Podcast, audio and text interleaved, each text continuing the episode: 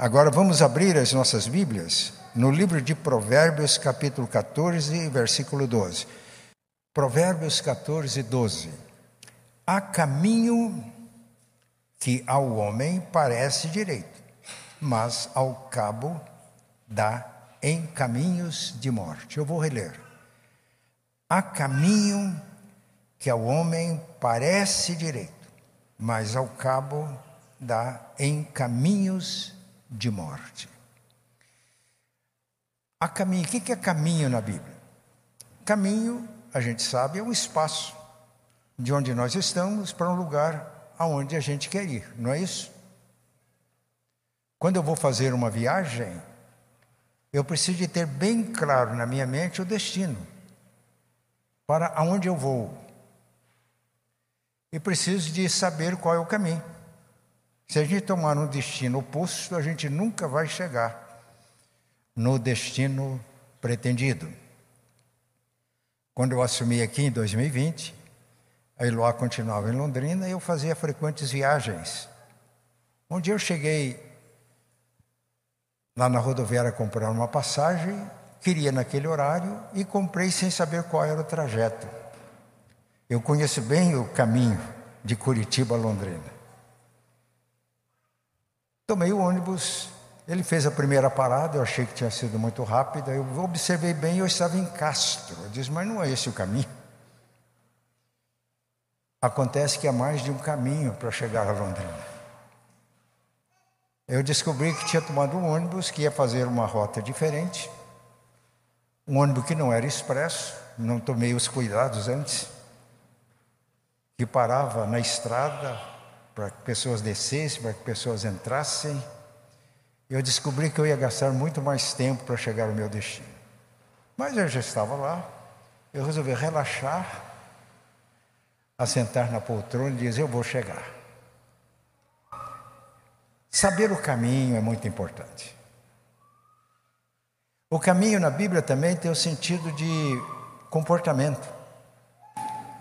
Escrevendo aos Efésios, Paulo diz: rogo-vos que andeis de um modo digno da vocação a que fosse chamados. Este aqui vocês têm um comportamento, conduta digna da posição que vocês têm.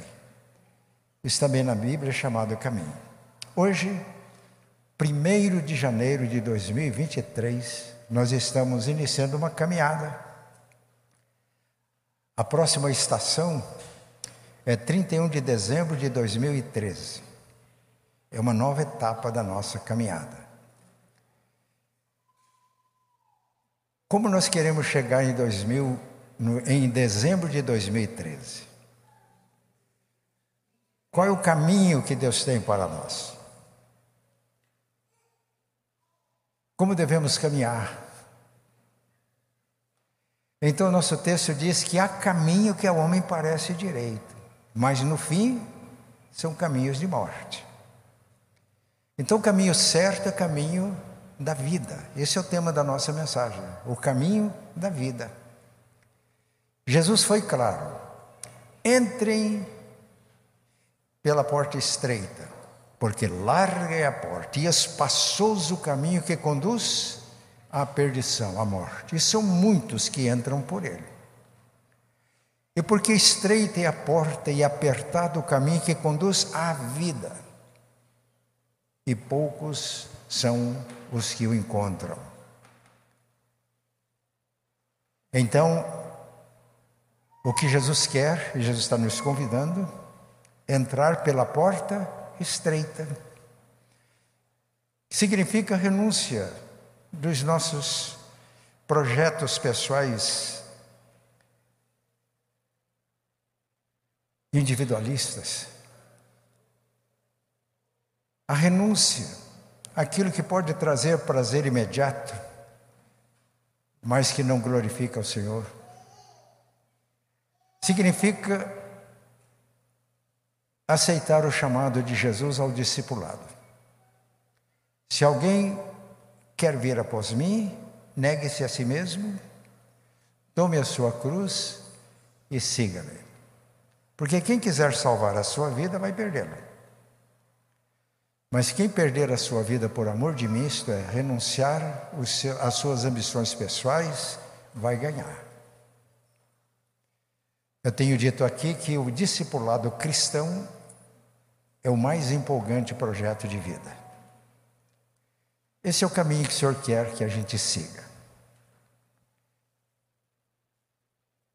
Agora, a palavra de Deus nesta manhã nos adverte que há caminho que parece direito, mas no fim são, levam a caminhos da morte. Há muitos caminhos que parecem direito, mas eu vou refletir um pouco com os irmãos e que Deus nos ajude, Ele nos oriente. Primeiro, ao caminho da religiosidade. Parece direito. Parece direito. Mas religião não salva. Religiosidade em si não diz nada. No entanto, parece direito. Eu vou ilustrar isso aqui com alguns exemplos da Bíblia. Mateus capítulo 3. João Batista estava pregando no deserto da Judéia. Pessoas iam ao encontro do profeta, confessavam os seus pecados e eram batizadas. De repente ele percebe que escribas e saduceus iam também ao local do batismo. E o profeta olhou para eles e disse: Raça de víboras, quem ensinou vocês a fugirem da ira vindoura? Produzam frutos de arrependimento, ou demonstrem que vocês realmente estão arrependidos, porque o batismo dele era batismo de arrependimento. E não comecem a dizer entre vocês, escribas e fariseus, nós temos por pai Abraão. Nós somos da linhagem da fé. Nós temos o sinal da aliança que é a circuncisão. Nós conhecemos a lei e conhecemos os profetas. Nós frequentamos todos os sábados as sinagogas. Nós sabemos, nós conhecemos.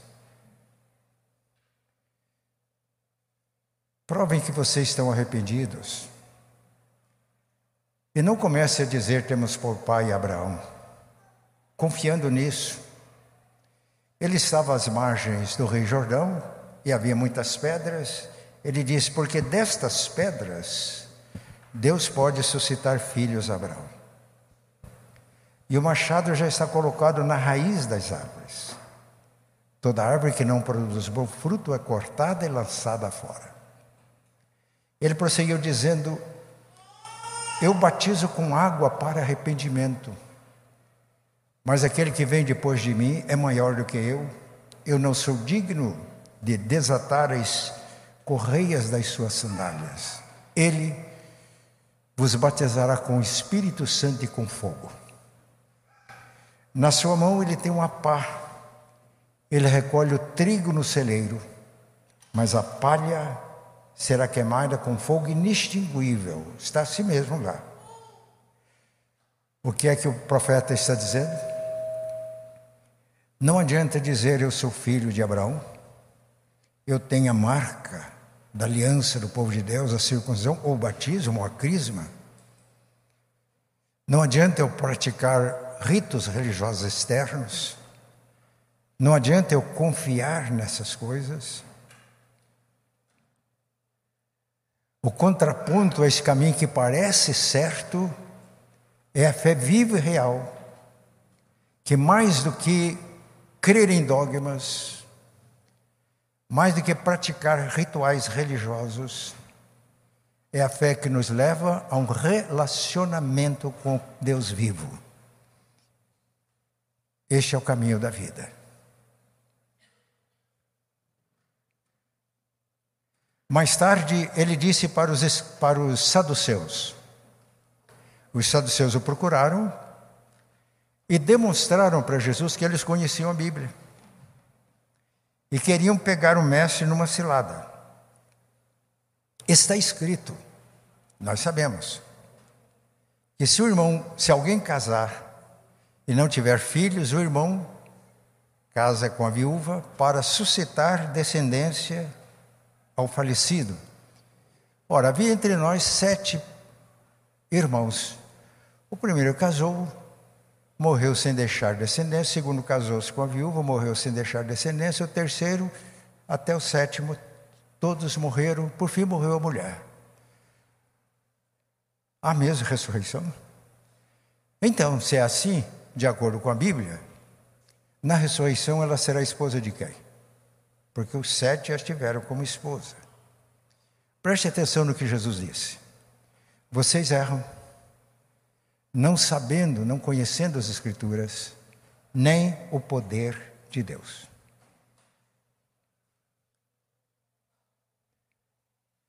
Porque na ressurreição não se casa, não se dá em casamento. E Lucas, quando relata o mesmo fato, ele diz: Porque todos que creem são filhos da ressurreição. E quanto à ressurreição dos mortos, vocês não leram a experiência de Moisés por ocasião da sarça ardente? Deus revelou a Moisés dizendo: Eu sou o Deus de Abraão, o Deus de Isaac, o Deus de Jacó. Eu sou. Ora, Deus não é Deus de mortos, é Deus de vivos. Um teólogo disse com muita propriedade que todas as gerações estão à mesma distância da eternidade. E Lucas registra essas palavras de Jesus, porque para Deus todos vivem. Por isso vocês elaboram o erro. Saduceus que eram sacerdotes, que eram líderes religiosos do povo de Israel. Dois problemas. Credulidade, crer demais para o religioso. Segundo problema, incredulidade. Na carta que Paulo escreveu aos Filipenses, capítulo 4, ele adverte os filipenses a respeito dos falsos mestres. Pessoas que professavam a fé em Cristo, mas eram judaizantes, isto é, eles ensinavam que era necessário praticar toda a lei para ser salvo. E Paulo diz: são pessoas que se gloriam no que fazem, se gloriam na carne por causa da circuncisão, por causa do conhecimento que têm. E Paulo diz: se alguém pudesse se gloriar por ser religioso, por ser zeloso, por ter conhecimento bíblico, eu poderia me gloriar. Eu sou judeu de judeus, da tribo de Benjamim. Quanto à lei, fui fariseu. Quanto ao zelo, persegui a igreja. Extremamente religioso. Mas o que me parecia lucro, isso considerei perda por causa da sublimidade do conhecimento de Cristo Jesus por amor do qual eu deixei todas essas vaidades religiosas, essas fantasias religiosas, e me entreguei a Ele, a Jesus. Que nesse novo ano não sejamos meramente religiosos, crédulos, crendo nos falsos mestres que anunciam outro evangelho, que não é o evangelho de Cristo ou incrédulos. Porque Paulo, com todo o conhecimento bíblico que ele tinha, era rabi. Ele mesmo disse que foi instruído aos pés de Gamaliel, que era um dos maiores rabinos de Israel. Conhecia profundamente a Bíblia.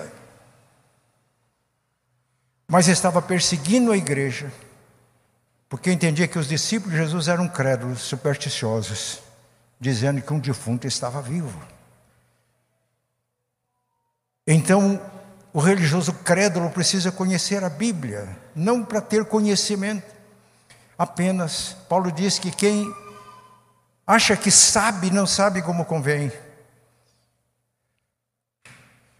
Mas para que através das Escrituras conheçam Deus, a Cristo, tenham um relacionamento pessoal com Ele.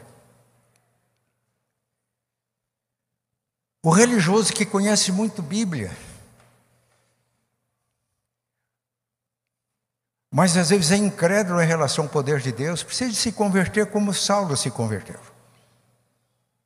E Saulo chegou à conclusão de que tudo aquilo que parecia uma glória, parecia muito certo, ele considerava agora como refúgio, como lixo, por causa da sublimidade do conhecimento de Cristo. Irmãos, que neste novo ano o nosso desejo seja conhecer o Cristo. Paulo fez uma, Pedro, aliás, fez uma exortação: crescei na graça e no conhecimento de nosso Senhor e Salvador Jesus. Comunhão com Ele, relacionamento com Ele, com Deus vivo. Então, o caminho da religiosidade quem lê muito a Bíblia, ora muito, parece que dá certo.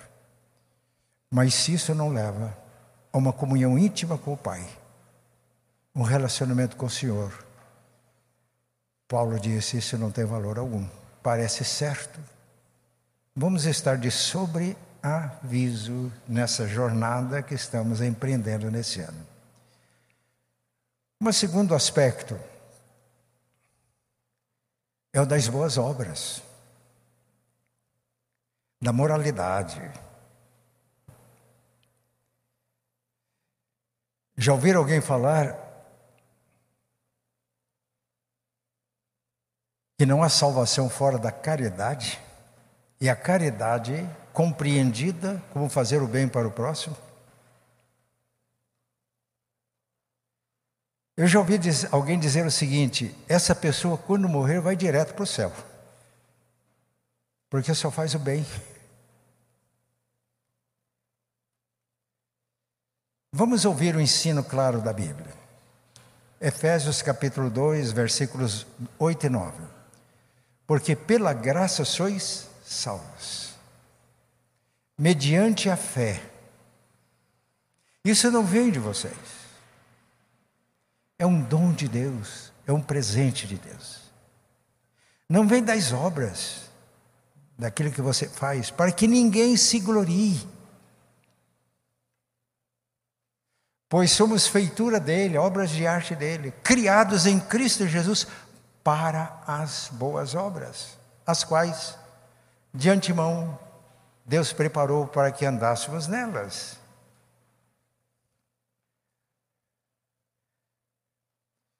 O maior problema do religioso é gloriar-se no que faz.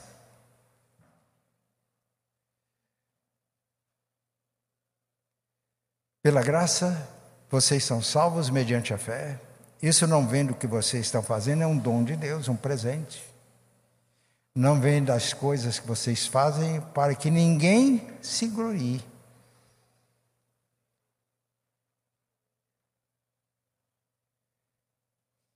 Um dos maiores problemas de quando nós estamos no caminho da religiosidade é achar que eu sou melhor do que os outros. Paulo, uma das grandes tarefas de Paulo foi ensinar a igreja sobre os falsos mestres. Os irmãos acham que hoje em dia é necessário isso, essas advertências de Paulo? E se a gente ler a segunda carta que ele escreveu aos Coríntios, a partir do capítulo 10, ele vai fazer muitas advertências. Ele diz: Estes mestres que apareceram aí no meio de vocês depois que eu parti, porque a igreja foi fundada por Paulo, eles se gloriam nas experiências deles. Eles contam visões e revelações, coisas extraordinárias que encantam e Paulo advertiu os presbíteros de Éfeso: vai aparecer pessoa no meio de vocês, dentre vocês mesmos vão levantar alguns, que vão procurar arrastar os discípulos após si. Meus irmãos, quando alguém está querendo fazer discípulo dele, cuidado. A nossa missão é fazer discípulos de Jesus. E para isso precisamos, em primeiro lugar, ser discípulos de Jesus. E Paulo chega a dizer: Eu sei que vocês acham que eu sou fraquinho. Alguém dentre vocês diz que as minhas cartas até são fortes, mas quando eu estou aí eu sou fraquinho. Agora, se eu tenho que me gloriar, ele disse, eu vou passar as visões e revelações do Senhor. Eu vou contar um pouco também das visões e revelações. Só que Paulo recuou. Diz: Eu conheço um homem que há 14 anos foi arrebatado até o terceiro céu. E ouviu palavras inefáveis que não é lícito referir aos seres humanos. Eu até me gloriaria disso, mas para que eu não me ensoberbecesse com a sublimidade das revelações, foi-me dado um espinho na carne, mensageiro de Satanás, para me esbofetear. Eu pedi três vezes ao Senhor que tirasse o espinho, e o Senhor me respondeu: A minha graça te basta porque o meu poder se aperfeiçoa na fraqueza. Agora, disse Paulo, eu me glorie nas minhas fraquezas. Eu não quero que ouçam de mim mais do que vem em mim. Eu não quero dizer de mim mais do que ouve a meu respeito e vem em mim. Porque quando eu estou fraco, é que eu reconheço a importância da graça. Irmãos, vejam, Paulo não tinha se gloriado. Mas foi um tratamento preventivo, para que ele não se gloriasse com a sublimidade das revelações.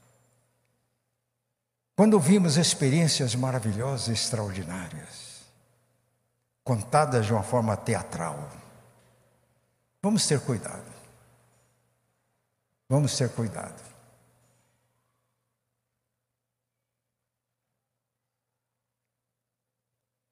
Deus permitiu ao Paulo um espinho na carne, mensageiro do diabo, para esbofeteá-lo, para que ele não se ensoberbecesse, para que ele não se gloriasse.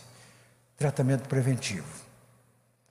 Que nós sabamos entender os tratamentos preventivos de Deus em nossa vida, com o objetivo de nós não nos gloriarmos na nossa religiosidade ou nas nossas obras, como se fôssemos melhores.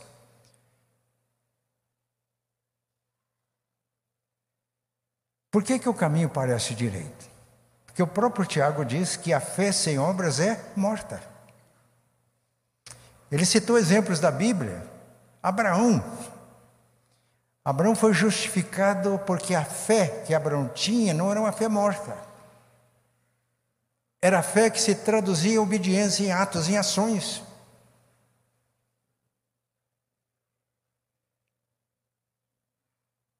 Ele citou Raabe. Quando os espias chegaram a Jericó, ela professou que cria no Deus Jeová. Mas a fé que ela tinha foi traduzida em obras. Ela acolheu os espias. Por isso ela, ela casou-se, apesar de ser uma meretriz, que morava num dos muros de Jericó, ela se converteu a Jeová casou-se com um dos príncipes de Judá. Da linhagem, e Davi vem da linhagem de, desse príncipe com essa mulher. De fato, meus irmãos, a fé sem obras é morta. Mas as obras sem a fé também são obras mortas. Notem que Paulo ensina em Efésios 2, 8 a 10, que nós não somos salvos pelas obras e, portanto, não temos nada de que nos gloriarmos. Mas nós somos salvos para as boas obras. Uma vez libertos do pecado, do egoísmo, das vaidades, das ilusões, nós ficamos livres para praticar as obras que Deus já preparou para nós. Para viver o projeto de vida que Deus tem para cada um de nós. E essa vida é empolgante. Quando eu tenho consciência que eu estou fazendo é a realização de um projeto de vida que Deus tinha para mim, e para isso Ele me salvou em Cristo. as obras são importantes como frutos da fé. Porque se não for fruto da fé, não é nem boa obra. Porque se eu acho que pelas coisas que eu faço, pela minha retidão ética, moral, eu vou alcançar algum benefício de Deus, eu não estou fazendo por amor. E Paulo ensina que a fé opera, ela se torna atos, realidade pelo amor. E ainda que eu tivesse tamanha fé que movesse montes, ainda que eu desse todos os meus bens para ser distribuído aos pobres,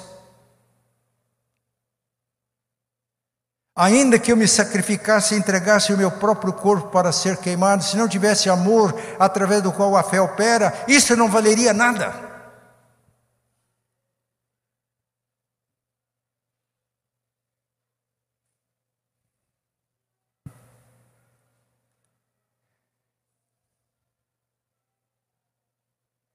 Boas obras, moralidade. Quando eu sou salvo pela fé, transformado pelo poder do Evangelho, eu sou livre para servir por amor. Não pelos benefícios que eu posso alcançar através daquilo que eu vou fazer, por amor. Eu acho que eu já contei essa experiência para os irmãos, mas eu vou repetir. Eu estava participando de um culto e o pregador leu João capítulo 21, quando Jesus perguntou três vezes a Pedro: Você me ama? Ele respondia: Da primeira vez, eu te amo, apacenta as minhas ovelhas. Segunda vez, você me ama? Eu te amo, apacenta as minhas ovelhas. Terceira vez, você me ama? Eu amo, apacenta as minhas ovelhas. Eu estava numa chácara e aquela palavra tocou tanto meu coração que eu nem fiquei para ouvir o sermão. Eu tive que ir para. Era numa chácara, tinha um cafezal, porque aquilo tocou profundamente meu coração. Sabe por quê?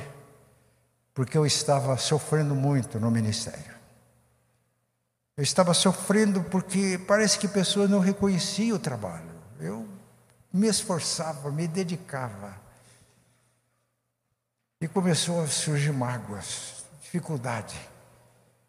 Aí quando eu vi aquela palavra, eu disse: por que, que eu pastorei as ovelhas? Qual é a minha motivação?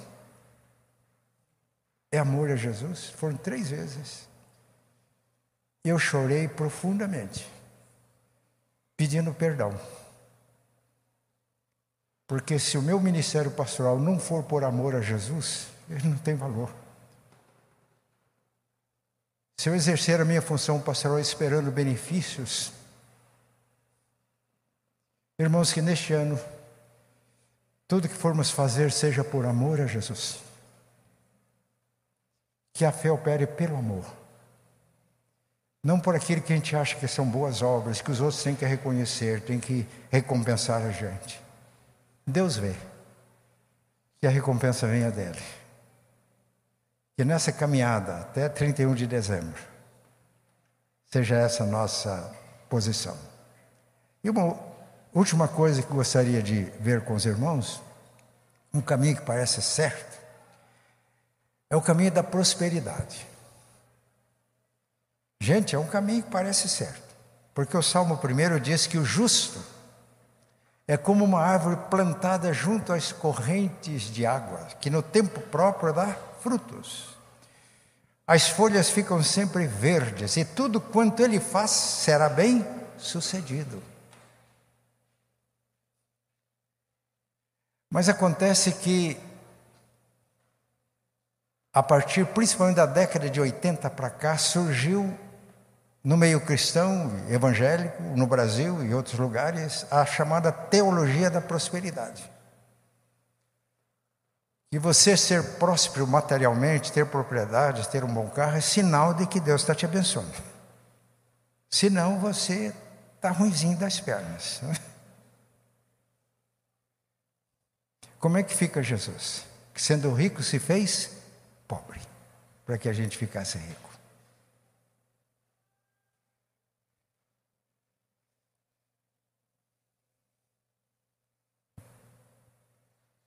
Surgiram igrejas na década de 80, naquele embalo da globalização de tudo, da economia, que mais são empresas multinacionais da fé.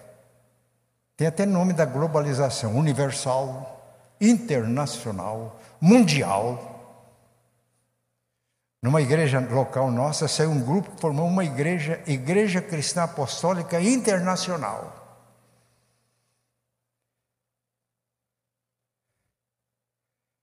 Eu conversava com um médico que trabalha, Médicos Sem Fronteiras, ele trabalhou em países da Europa. Ele diz: as multinacionais da fé estão operando na Europa, principalmente entre pessoas que estão passando por dificuldades. E que enche as burras desses líderes inescrupulosos. E esse rapaz não era evangélico. Era um cristão não evangélico. Ele demonstrava uma tristeza profunda.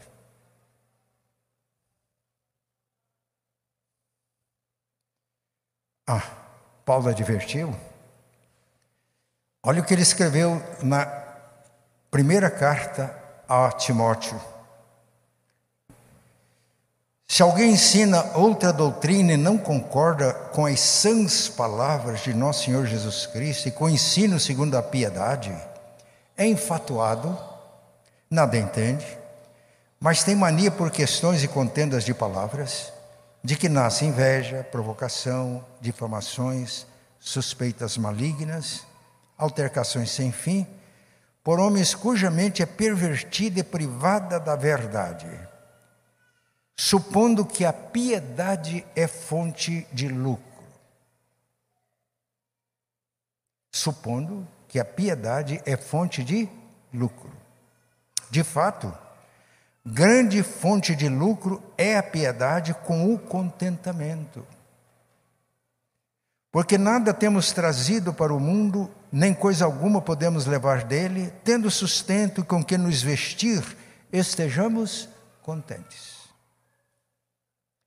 Ora, os que querem ficar ricos caem em tentações e cilada, em muitas concupiscências insensatas e perniciosas as quais afogam os homens na ruína e perdição.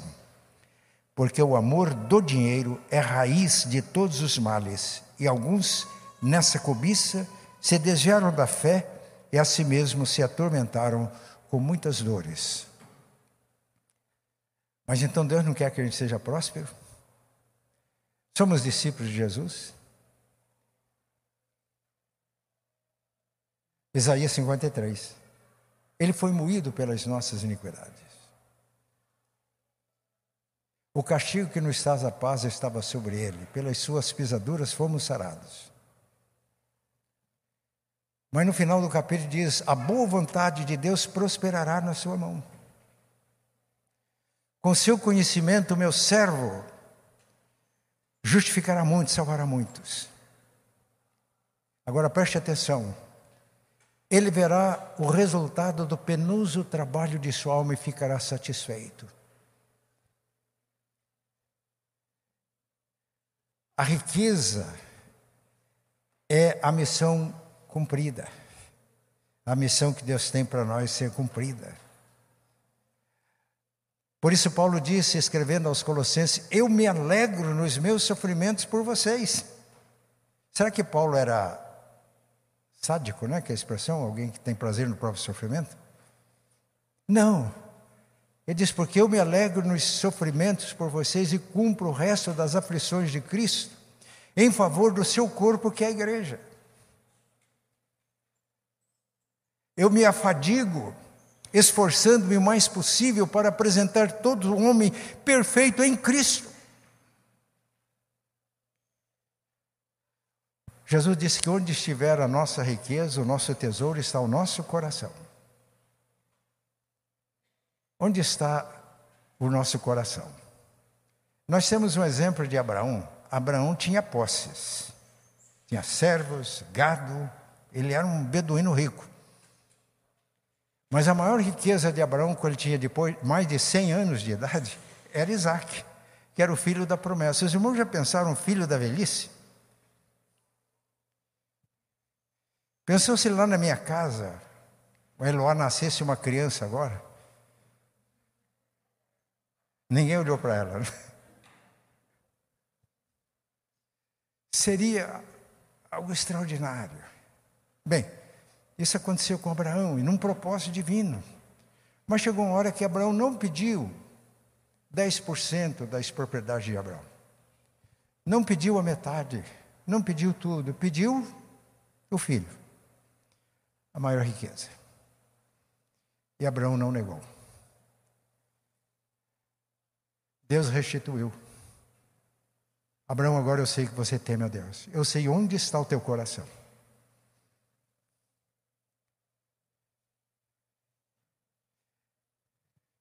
Meus irmãos, o que contrapõe a esse desejo de servir a Deus pelos benefícios que Deus pode dar para a gente? Ficar rico, ficar financeiramente folgado. O contraponto é o contentamento. O texto está claro. Grande fonte de piedade, de lucro, perdão, é a piedade com o contentamento. Paulo escrevendo aos Filipenses no capítulo 4, ele agradeceu a oferta que tinha mandado para ele. Falou: agora eu tenho tudo, tenho abundância, tudo que eu preciso, desde que Epafrodito passou para as minhas mãos que vocês me mandaram. Agora, eu não estou dizendo isso por causa da pobreza, porque eu aprendi a viver, os irmãos se lembram? Eu aprendi a viver, quem é que sabe? Eu aprendi a viver contente em qualquer situação. Eu sei estar contente quando eu tenho abundância. Eu estou contente quando me falta alguma coisa. Paulo chegou a passar fome, mas ele estava contente do mesmo jeito. Porque eu posso todas as coisas daquele que me fortalece.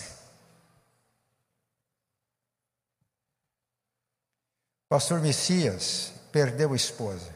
Esteve casado com Dona Vani mais de 60 anos.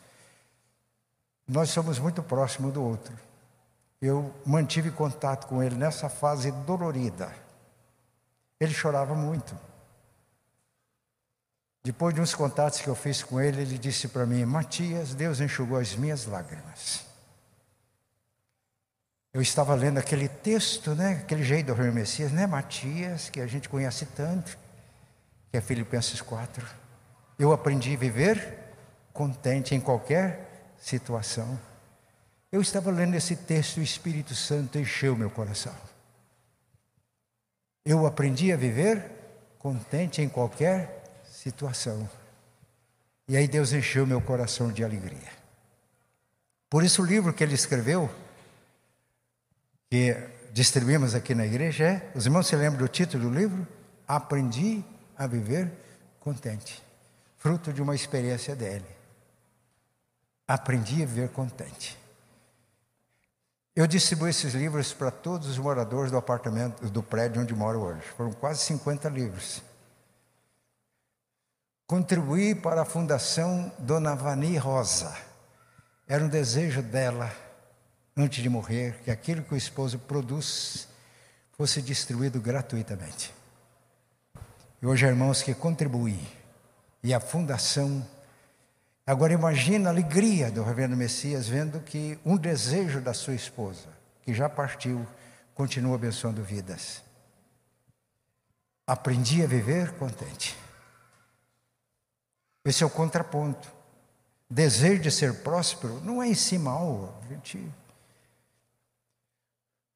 Mas o contraponto, esse caminho que parece direito, mas pode dar em caminhos de morte, é aprender a viver contente em toda e qualquer situação. Que em 2023 a gente viva contente em qualquer situação. Eu sei que para isso a gente precisa da graça de Deus. Deus me conhece. E tem hora que eu fico profundamente triste e abatido. Mas aí, como aconteceu com o governo Messias, eu devo lembrar. Reler a Bíblia grande fonte de lucro é a piedade com contentamento. Aprendi a viver contente em toda e qualquer situação.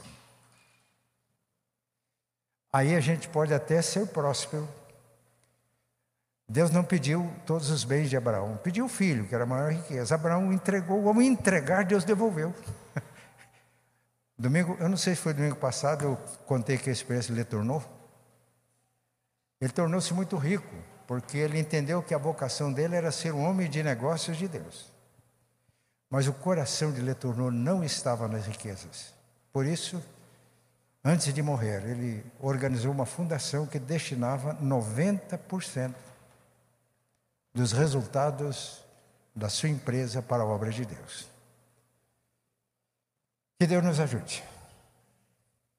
Aprendi a viver contente. E para isso nós precisamos que Deus nos dirija a cada passo e a cada instante. Então nós vamos cantar um cântico, um hino, que fala desse amparo divino nessa caminhada de 2023. Hoje estamos no limiar de um novo ano. Hoje é 1 de janeiro. Vamos ficar de pé. E notem bem, a gente ora de diversas maneiras. Uma maneira de orar é cantando. Há hinos que são orações. Eu me lembro que um dia eu estava com dificuldade de orar. Acontece com os irmãos isso? Orar não é fácil. Às vezes eu tenho uma dificuldade enorme para orar. Eu preciso que os irmãos orem por mim, para Deus me ajudar. Aí lembrei de um hino e comecei a cantar o hino. Eu creio, Senhor, na divina promessa. Vitórias já tive nas lutas aqui. Quando eu cantei isso, me veio à mente uma porção de vitórias. Contudo, é possível que a gente tropeça, por isso, Senhor, eu preciso de Ti. Cantei mentalmente esse hino. Quando eu terminei de cantar, o meu coração estava cheio de alegria. Então, eu estou dizendo isso. Vamos aprender, vamos levar a sério os nossos hinos e cânticos. E se é oração, vamos orar, cantar orando. Esse é um hino, promessa do amparo divino. Então vamos cantar esse hino fazendo a oração. Depois eu vou só invocar a bênção. Combinado assim? Agora cante de coração. Tá ok? Cante de coração. Vamos lá.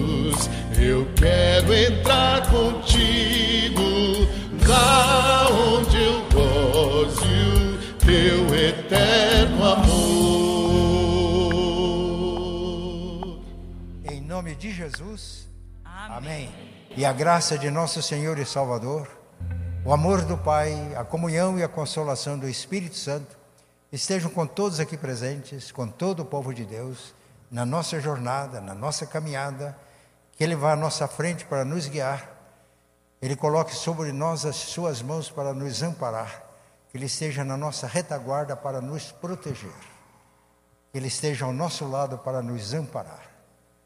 Que a comunhão do Espírito Santo esteja com todos, hoje e sempre. Amém.